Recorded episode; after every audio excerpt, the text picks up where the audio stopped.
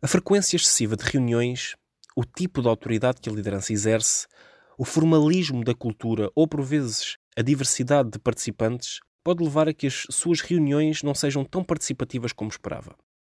E o que fazer nestas circunstâncias para inverter a tendência, aumentando a energia de todos? Vamos deixar aqui algumas dicas que o podem ajudar a refletir sobre este tema. Distribua, enquanto facilitador, o nível de participação das diferentes pessoas que estão na sala. Seja positivo e encoraje os comentários ou opiniões individuais. Em reuniões com mais pessoas, use meios visuais como um quadro ou um flip chart e sumarie as diferentes perspectivas. Aproveite as reuniões para fazer pequenas dinâmicas de dois ou três grupos sobre um determinado tema, onde depois os grupos partilham a sua opinião. Crie conforto para quem gosta de escutar e ponderar. O silêncio nem sempre é sinal de alguém que não quer participar ou está mais tímido.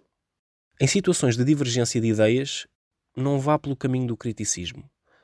Explore as opiniões de cada um e peça para clarificar ou dar exemplos.